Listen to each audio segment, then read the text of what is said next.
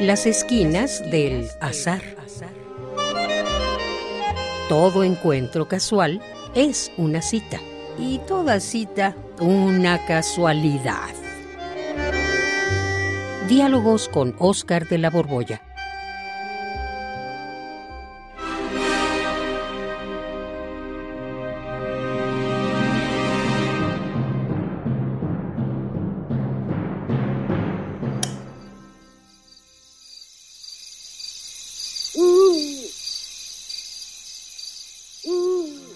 Vaya, vaya, por fin, por fin se me hizo, Oscar, que me dejaras ver con tu telescopio las estrellas.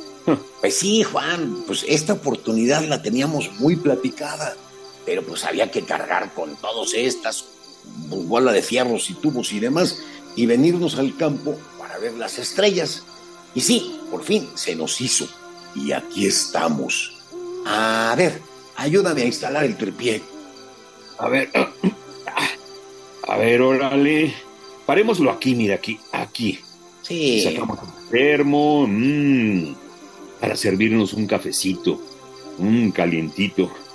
Bueno, ya está listo. ¿Qué es lo que quieres ver? Pues escoge tú, Juan.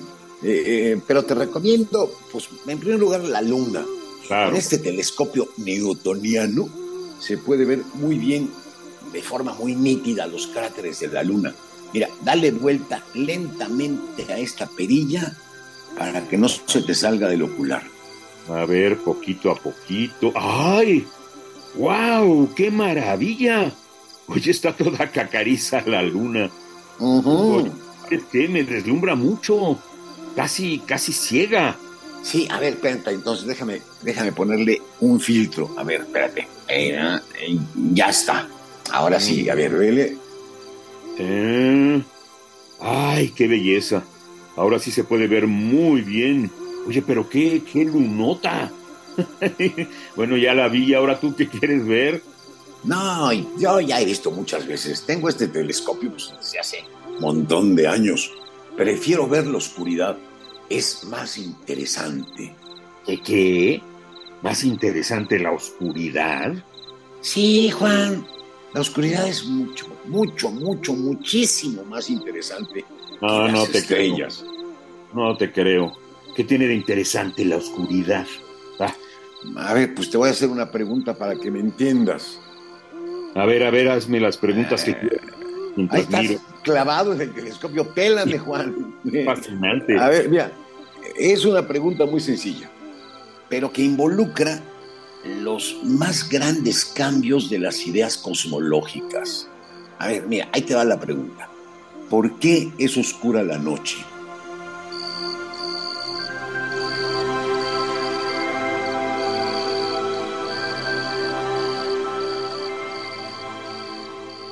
Ah, pues porque no hay sol. Ay, qué, qué difícil, ¿eh? En la noche el sol está alumbrando el otro lado de la tierra. No, Juan, la pregunta no es tan sencilla. Te la voy a reformular de otra manera. Ajá. A ver, ¿el universo es infinito o finito? Ay, pues infinito, no se acaba en ningún lado, ¿no? Con infinitas estrellas, además. Pues eso fue lo que se pensó durante mucho tiempo, Juan. Eh, pero tenía un problema. Fíjate, en el siglo XVII, con Kepler, fue el primero que lo planteó, o uno de los primeros. Si el universo es infinito y contiene infinitas estrellas, el cielo nocturno, decía Kepler, debería de brillar igual que el sol. Ah, caray. ¿Y por qué? Pues por una cosa lógica, Juan. Mira, porque si hay infinitas estrellas, entonces debe haber una o millones de estrellas en cada dirección hacia donde dirijas la vista. No habría en esta cúpula celeste ningún punto que estuviera oscuro. A ver, a ver, a ver, a ver, otra vez más despacio, porque no sé si te he entendido bien.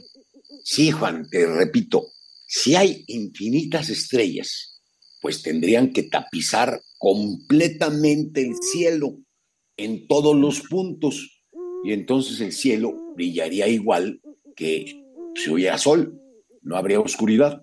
Caramba, sí te había entendido, pero no podía dar crédito a tu afirmación.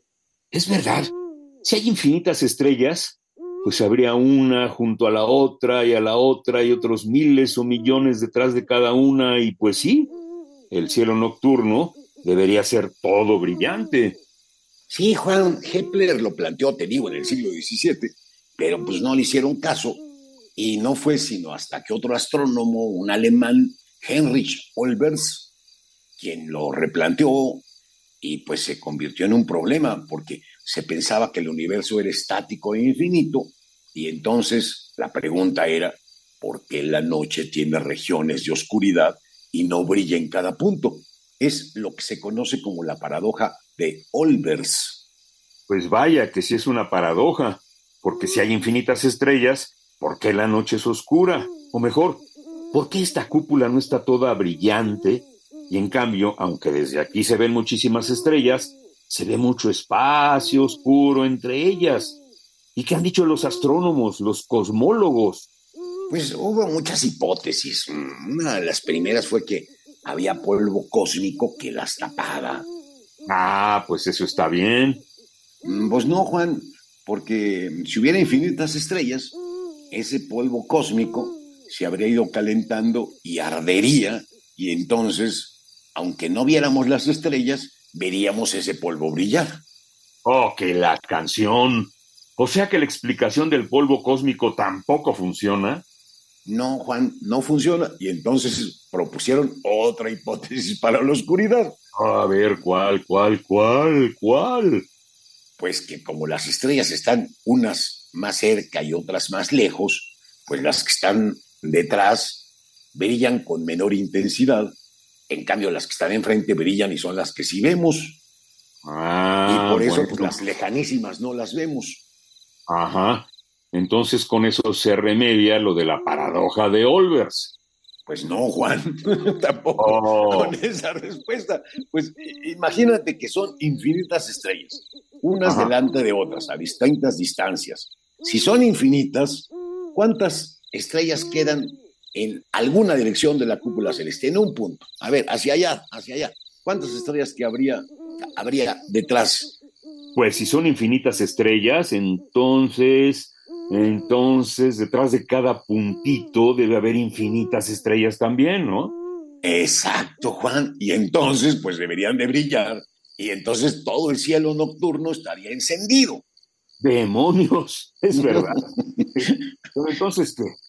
¿No hay explicación para esta paradoja de Olbers? Sí, pues sí la hay, Juan pero tuvieron que cambiar muchas ideas cosmológicas para poder resolverla. Lo más importante fue quitarnos de encima la idea de infinito. El infinito es un problema tremendo, ¿eh? que genera un montón de conjeturas paradójicas. Y junto con la idea de infinito, pues también se quitaron la idea de, eternidad. Hoy se sabe que el universo es finito y además que tuvo un origen el famoso Big Bang. Con el Big Bang surgió la materia, el espacio y el tiempo. Ahora sabemos que tuvo un origen y sabemos también que se expande. Pero, pero, pero, pero, pero de todas maneras, Oscar, aunque sea finito, las estrellas que hay no tendrían que irradiar desde todas direcciones. Ah, caramba, pues ahora sí estás lucido, ¿eh? Y lúcido. Esta pregunta es buenísima, Juan, tienes toda la razón. Y de hecho, has de saber que sí irradia desde todos los puntos, solo que como el universo está en expansión, la luz, o sea, esa frecuencia de onda que es la luz, como viene desde muy lejos y además de estrellas que la emiten y se alejan, pues esa frecuencia de luz se alarga y termina llegando eh, en la forma que ahora la nombran como la radiación del fondo de microondas. Es así como llega a nosotros, pero no llega como luz, sino por decírtelo de una manera sencilla, llega como ruido y no la captamos con los ojos ni con los oídos. No se capta ni siquiera con mi telescopio. Se capta con unos aparatos especiales que registran esa radiación. A ver, a ver, o sea que todo esto que vemos como cúpula, en su mayor parte oscura, ¿sí emite radiaciones de microondas desde cada punto? Sí, eh, así es, mi querido Juan. Y como el universo se expande cada vez más y más, y todo se aleja por la expansión del espacio, o sea, por las desgarraduras que suceden en el espacio, pues va a llegar un día en que si estuviéramos vivos, el cielo nocturno sería más escaso en estrellas. Pues hoy no solamente vemos las estrellas que forman la Vía Láctea, sino que vemos mucho más allá. Vemos otras galaxias y otras estrellas, pero un día no va a quedar ni una sola estrella en la noche.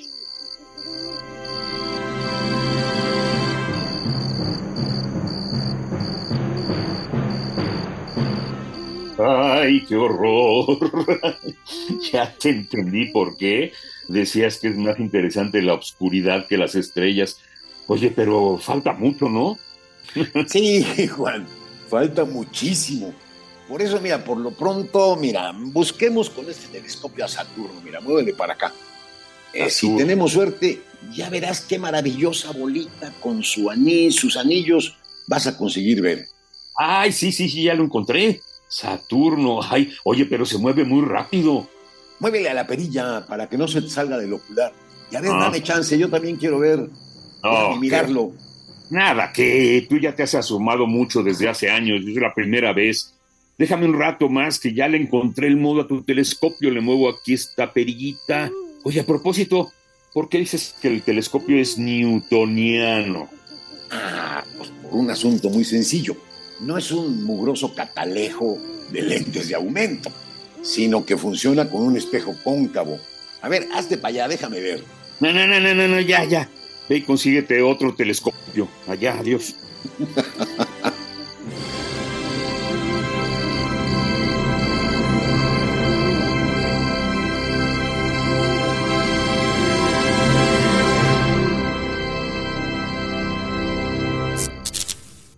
Radio UNAM, en colaboración con la Facultad de Estudios Superiores Acatlán, presentó Las esquinas del azar. Todo encuentro casual es una cita y toda cita una casualidad. Voces, Oscar de la Borbolla y Juan Stack. Producción y realización, Rodrigo Aguilar y Denis Licea. Radio UNAM, Experiencia Sonora.